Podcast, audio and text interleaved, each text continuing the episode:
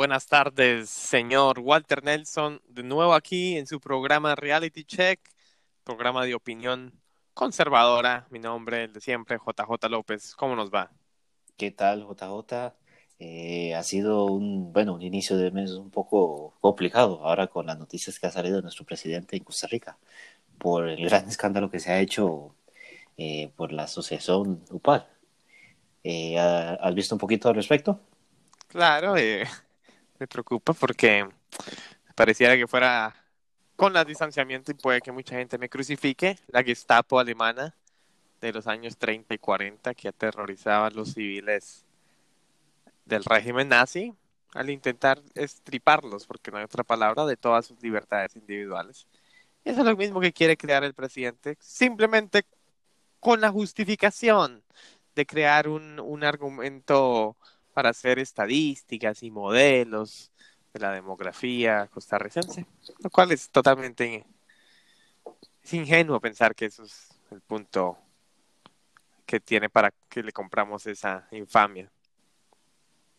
Sí, claro, bueno, ahora eh, sí es un, bueno, ahora está en un proceso un poco complicado, vamos a ver en qué va a quedar.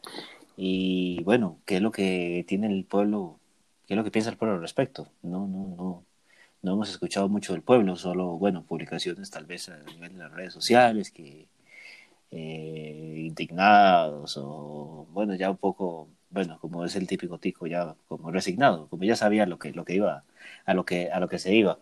Eh, eso es lo que me ha puesto a pensar, eh, tal vez desviándonos un poquito de lo que del escándalo, no tanto lo que hizo el presidente, sino la reacción que ha tenido el pueblo. Y ese ha sido el resultado que tal vez no, y no solo se ve en Costa Rica, sino se ve en muchos lados, de cómo un gobierno a lo largo del tiempo ha mantenido a su pueblo eh, más allá de defraudado, de, con poco interés por la eh, todo lo que tenga que ver con política, con, con actividades públicas, eh, lo ha tenido sumamente eh, distanciado, fragmentado. distanciado, fragmentado, cada quien por su lado, nadie no nos cooperamos, este, si yo reclamo es para beneficio mío.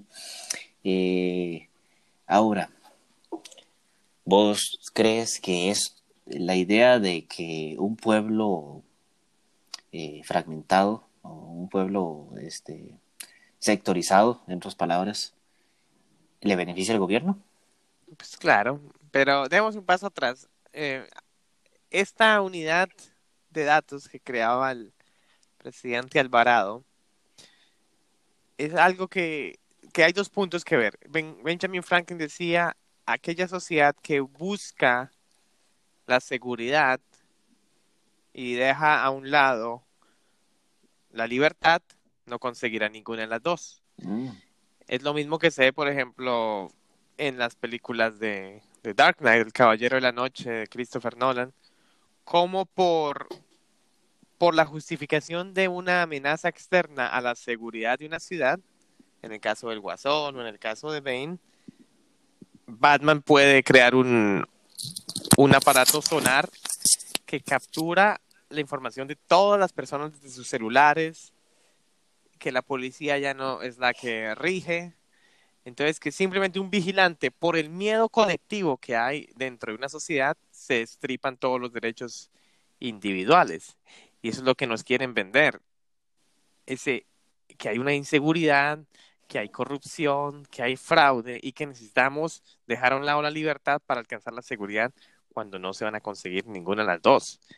Entonces, es una estrategia bastante buena la que hace el gobierno de intentar jugar de, Quijote, de ser, oh, el gobierno es el que con estas herramientas que invaden los datos privados, los datos personales y la libertad individual, derrotar a la corrupción, derrotar a la malversación de fondos, derrotar a los delitos informáticos, a los delitos bancarios.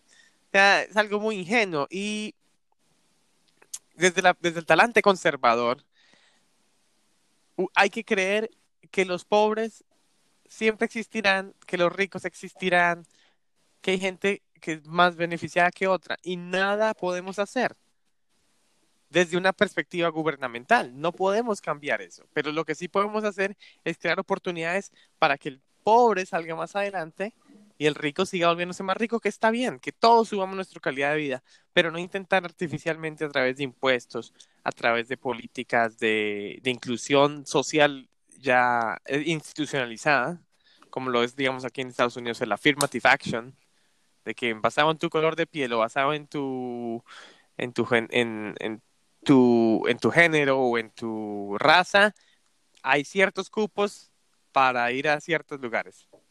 Eso se llama, eso es el racismo más fuerte que hay, que tener que obligar a la gente o darle, darle cupos solo porque, por su color de piel o, o por su estatus. O sea, porque no, el gobierno entiende que esa persona por eso no es capaz de lograr ese cupo por sí sola. ¿Me hago entender? Mm, claro, otro ejemplo parecido en el caso del Líbano, eh, durante muchos años, eh, una vez que este, te, vas a registrar, eh, tenés que poner en tu cédula eh, tu religión. Si sos cristiano, si sos musulmán, si sos druso, si sos chiita, si sos sunita. y casi que eso es el partí de, de generar grupos y generar bandos.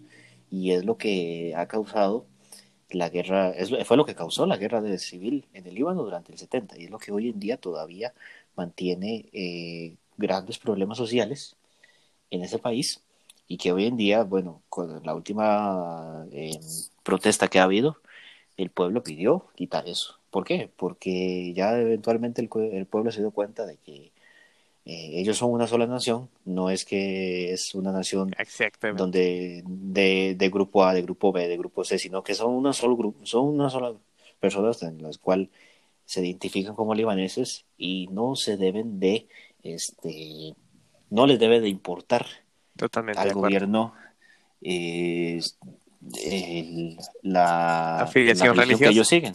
Exacto, y, de ahí, bueno, ahí está el proceso de, de, ser revocado, esa norma. Y va lo mismo con ese ejemplo que vos dijiste en Estados Unidos. y ¿Cómo es posible que a estas alturas de la vida, donde ya hemos eh, evolucionado en cuanto a derechos humanos, en cuanto a tolerancia, en cuanto a un montón de cosas, todavía se sigan dándole vuelta a temas como raza, como inclinación sexual, como eh, eh, visión política. Es, ese es un gran problema. Sí, y por ejemplo, y, y lo que dices del Líbano es gravísimo, porque en 1994 hubo un genocidio en Ruanda, también por esas políticas, porque el gobierno belga exigía a los ruandeses a declarar su, su religión o su ascendencia. Y eso creó un conflicto grandísimo que a la postre llevó a un genocidio que mató a más de un millón de personas. Eso pasó también en, en, en, la Alemania nazi, cuando comenzaron a, a decir, no, usted es aquí, usted es acá, usted es acá. El gobierno necesita eso, necesita identificar a los grupos para mantenerlos separados y así él poder controlarlo. Lo que pasa también en Estados Unidos con algo que soy totalmente opuesto, que es lo que se llama identity politics, política de identidad, que basado en su identidad usted vota por cierto partido. O sea, si usted es afroamericano, usted tiene que votar por los demócratas. Si usted es extranjero, digamos latino, tiene que votar por los demócratas. Si usted es de baja, de baja eh, ingresos económicos, tiene que votar por los demócratas. Entonces. ¿Y cuál es el fundamento de eso? No, no hay fundamento, porque la, la comunidad afroamericana, por ejemplo, en, Estados Unidos, ha votado demócrata por lo menos por desde 40 años, desde que el, eh, Johnson firmó los derechos civiles, ¿cierto? Y hasta ahora, con el presidente Donald Trump, es donde alcanzan el menor desempleo. Entonces votaron demócratas por 40 años y siguieron siendo lo mismo. O sea, no hubo ese progreso que hubo en otros sectores. Entonces. Y todavía viven bajo ese, ese resentimiento social de que todavía siguen siendo discriminados, todavía siguen siendo, todavía siguen eh, eh, eh, recordando el pasado, recordando hace 200 años cuando eran esclavos y creo que ese es uno de los problemas, que todavía siguen fomentando esa ese ideal que en buena teoría ya debió haberse disipado, ya debió haber quedado en el olvido. Eso no lo hace la gente, ¿no? Porque la gente de bien lo hacen los partidos. Porque, hagamos un recuento así rápido. ¿Qué, pasaba en la época de, 1800 en Estados Unidos? Había esclavitud. Eh, solo el 2% de los estadounidenses tenían esclavos. Hay que aclarar eso. Está incorrecto, pero no, no, es, no era el nivel de magnitud que, que comentan. Pero sí era es muy grave eso. Sin embargo, el patrón, por decirlo así, ¿qué le da a su esclavo? Todo. Le da, todo. Le da alimento, le da comida, le da educación, le da seguridad social, le da um, salud. ¿Qué es lo que pretende los gobiernos de izquierda? Darle lo mismo, ¿no? Da a la gente salud gratis, educación gratis, comida gratis, eh, beneficios gratis, educación gratis. Entonces, es lo mismo, ¿no? Como que si uno viviera esclavo del, del, gobierno. Sí, bueno, y es lo que hemos estado hablando ya bastante tiempo. No es lo mismo que yo le dé todos mis ingresos a alguien para que los administre y me mantenga, a que más bien yo por mis propias cuentas yo busque cómo eh, manejar mis propios ingresos. A yo, a yo hacer la, a yo manejar mis propios ingresos, yo tengo, crezco como persona, crezco a nivel financiero, crezco a, nivel este, empresarial, maneje, ya sé por dónde, cómo gastar mi plata, de dónde forma gastar mi plata. Cuando yo le doy mi plata a otra entidad, a un gobierno, ellos van a hacer lo que les da la gana con la plata, porque los conocemos muy bien, todos los políticos, y se, va, y se les va a ir la plata y yo me voy a que eventualmente me va a quedar sin el pan que me dan todos los días. Exactamente. y es algo que ha pasado siempre. Mira las largas filas que hay en la caja. Mira lo, complicado. Eh, bien, vayamos a, unos extremos. Mira el caso de Venezuela, mira el caso de Cuba. De mm. todo, se, todo se, lo da, se le da al gobierno, el gobierno no lo administra y mira cómo está el pueblo muriéndose de hambre. Pero hoy, de hecho hoy, queridos oyentes, es un día histórico. Hace siete años exacto murió el que para mí, es una opinión personal, fue el hombre más influyente de Latinoamérica en los últimos 30 años. Hugo Chávez Farías, presidente, autora, presidente de Venezuela. Hace siete años murió de un cáncer. Y él, en su revolución bolivariana, cuando empezó allá en, los años 90, que llegó finalmente al poder en el 99, eso fue lo que se, se empeñó en hacer. En culpar los problemas de todos en el empresariado, en las versiones extranjeras, en todo aquello que, oliera a, un poquito de, individualidad y de responsabilidad propia. Y ahí comenzó poco a poco a naturalizar, nacionalizar a todas las empresas, medios de comunicación, prensa, petroleras, bancos, para que la gente a la que él, o sea, él necesitaba dividir al rico y al pobre. Entonces no era una Venezuela para todos, era una Venezuela, era solo para los pobres. Entonces fue descontaminando según el ambiente capitalista y vea lo que pasó hoy 21 años después. Bueno, muy inteligente Hugo Chávez. Pues sí, creo que supo manejar todo a, a conveniencia propia. Sí. Y bueno, eh, eh, bueno, eh, ya me perdí.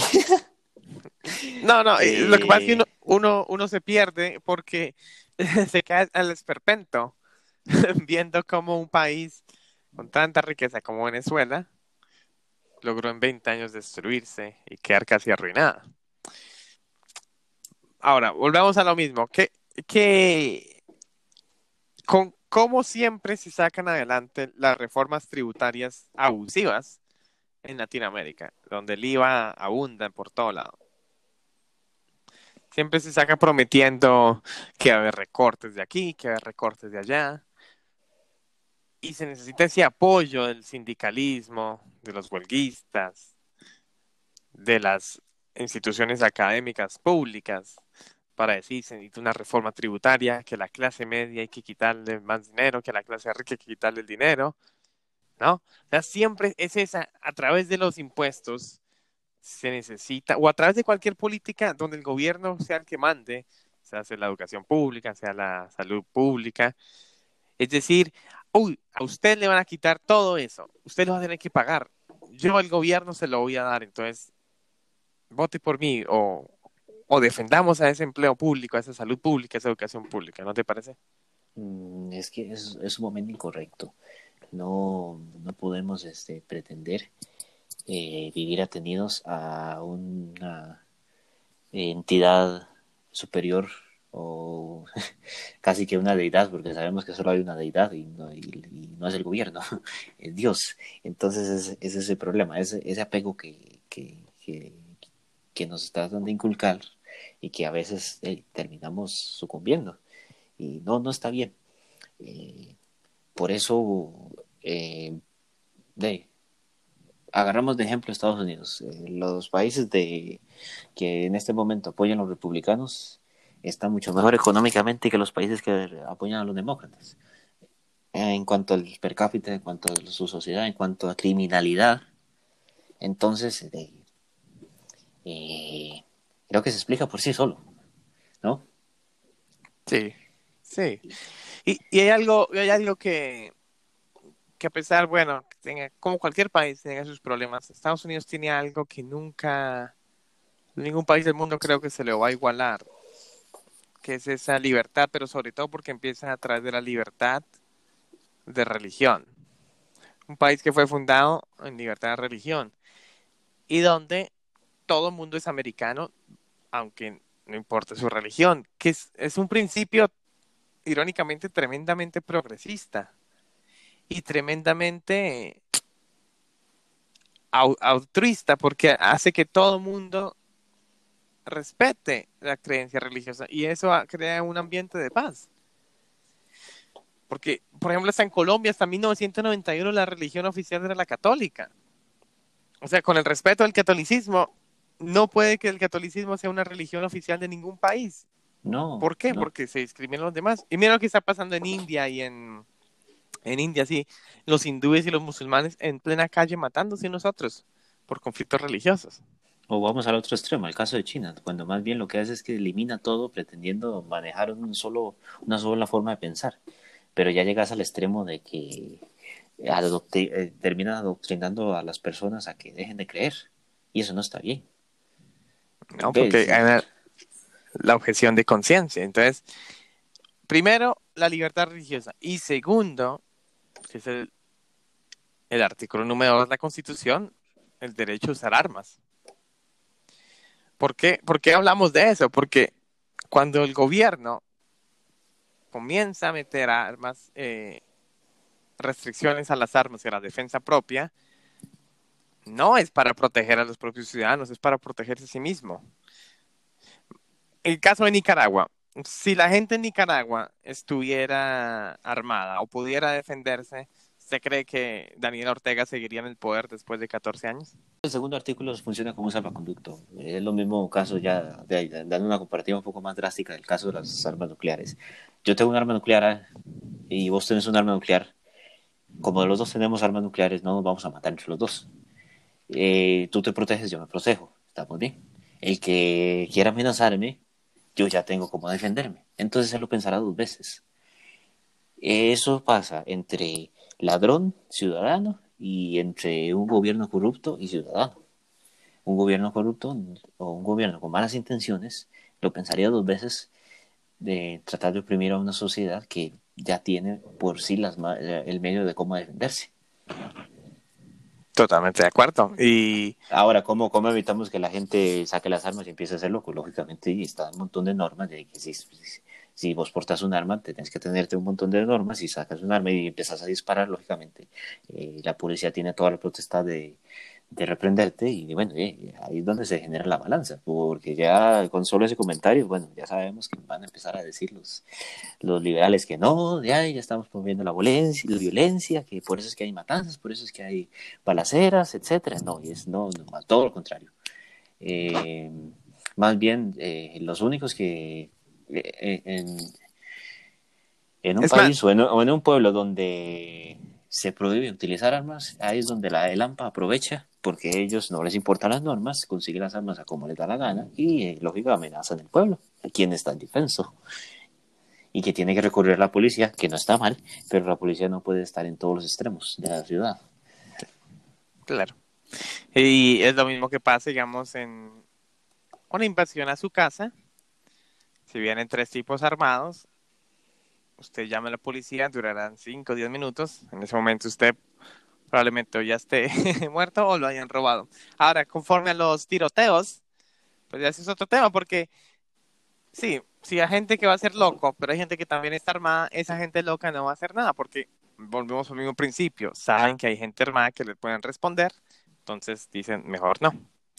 Pero los medios de comunicación siempre sacan adelante a la gente que hace loco y, y, y comienza a hacer matanzas, pero nunca sacan en televisión o en, periódico o en prensa aquellas veces que hay gente que también hace loco, pero a alguien dentro de esa reunión social o de todo este grupo de personas a que fue atacado se defiende. No, eso no, porque no, no, no es parte del discurso. Y ese es un discurso que el gobierno intenta, ¿no? Regular. Ahora, eh, ¿por qué entonces, por ejemplo, el presidente Carlos Alvarado que me parece, si no tengo la memoria, en los últimos 50, 60 años es el primer presidente de Costa Rica en tener porque él sí puede proteger la ciudadanía, no. Creo que no, ¿verdad? No, no, no hay una lógica, porque siempre nos hemos caracterizado como costarricenses de ser unas personas de paz y donde el presidente más bien podía ir al supermercado tranquilamente, los, que lo saludar a las personas por meterse a su carro y no había amenazas, no había controversia, no había nada. En el momento en el que él empieza a mostrar eh, e, es, esos, e, esos gestos de exceso de seguridad, ahí es donde empieza a haber ese roce entre, entre gobernante y ciudadano, que no está bien, lo, estamos hablando justamente en este contexto de Costa Rica, que no, no, no, no está siendo un verdadero eh, eh, efecto positivo.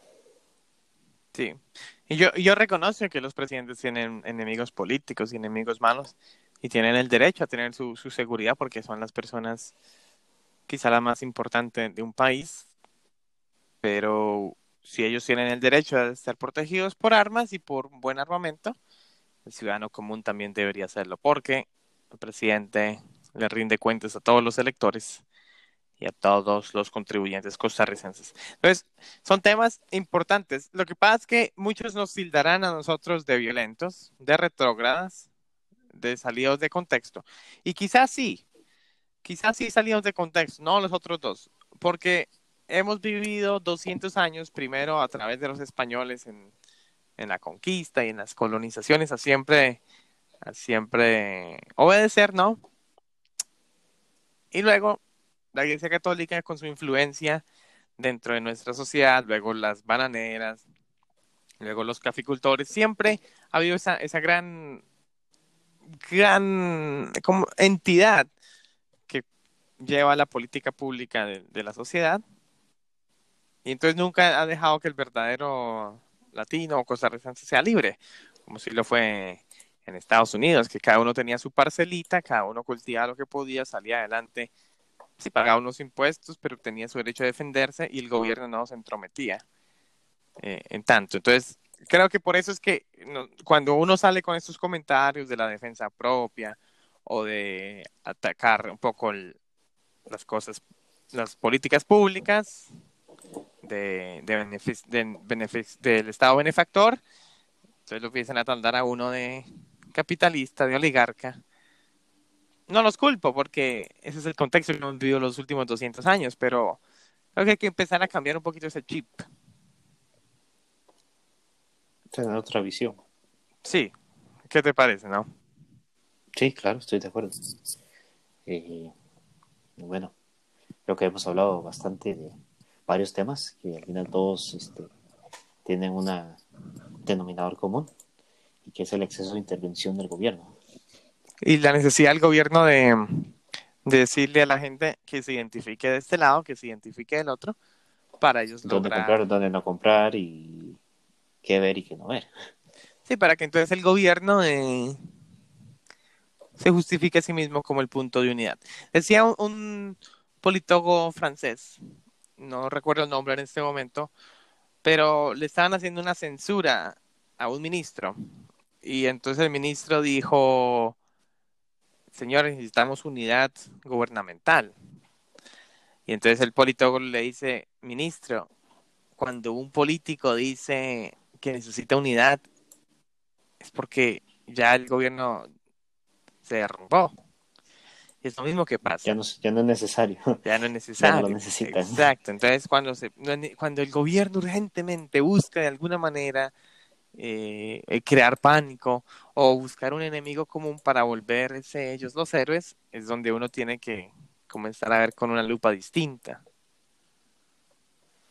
Claro. Entonces ahí está. Y es lo que nos, nos ha demostrado en los últimos años Bolsonaro, Trump, en Salvador también, ahorita en Uruguay, ganando por primera vez la derecha, en Colombia que todavía se mantiene, que, que la gente se ha cansado de, ese, de que ese gobierno sea tan intrometedor, ya comience a haber más políticas de, de libertad individual y, y, de libertad económica, ¿no?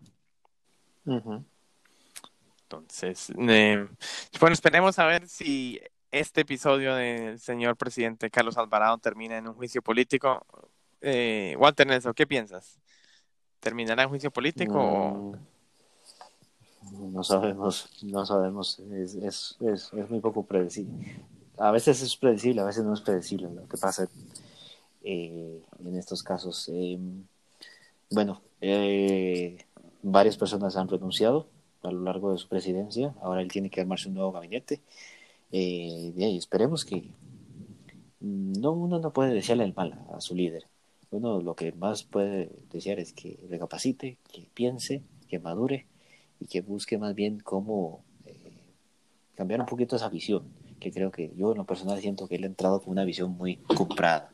Lo que dice el PAC, lo que piensa el PAC, lo que piensa y, y, lo, y, lo, que, y lo que el PAC este, desea hacer. Cuando más bien él debe pensar un poco qué es lo que verdaderamente necesita Costa Rica. Ojalá esto le sirva de lección a él de que uno no puede gobernar pretendiendo tener todo el control y, y dándole toda la protesta al gobierno, cuando más bien se le debe dar más libertad, menos trabas, menos eh, persecución al ciudadano, a la empresa, al sector privado una vez que el, pueblo de cierta forma se deje gobernar solo en algunos ámbitos, eh, el gobierno será mejor, el país funcionará mejor, habrá mejor inversión, habrá más seguridad y habrá más felicidad, que es la que siempre ha caracterizado y que hemos perdido como ciudadanos.